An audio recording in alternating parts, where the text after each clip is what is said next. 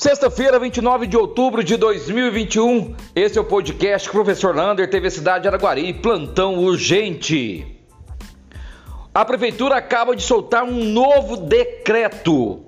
Atenção, os locais onde tem mais de 100 pessoas ou que passe por ele durante o dia um fluxo maior de 100 pessoas, será obrigatório a exigência do cartão de vacinas, seja ela festa, comércio ou qualquer local que tenha uma aglomeração maior que 100 pessoas. Será então obrigatório a apresentação do cartão de vacinas conforme a sua idade. Exemplo: quem já tem mais de 70 anos já vai ter que apresentar com a dose de reforço.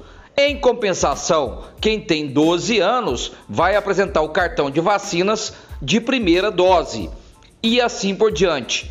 Então, festas, comércio que tiver mais que 100 pessoas durante todo o dia só vai poder entrar com o cartão de vacinas. O plantão vai tentar entrar em contato com a prefeitura para saber a respeito, por exemplo, de supermercados e escolas.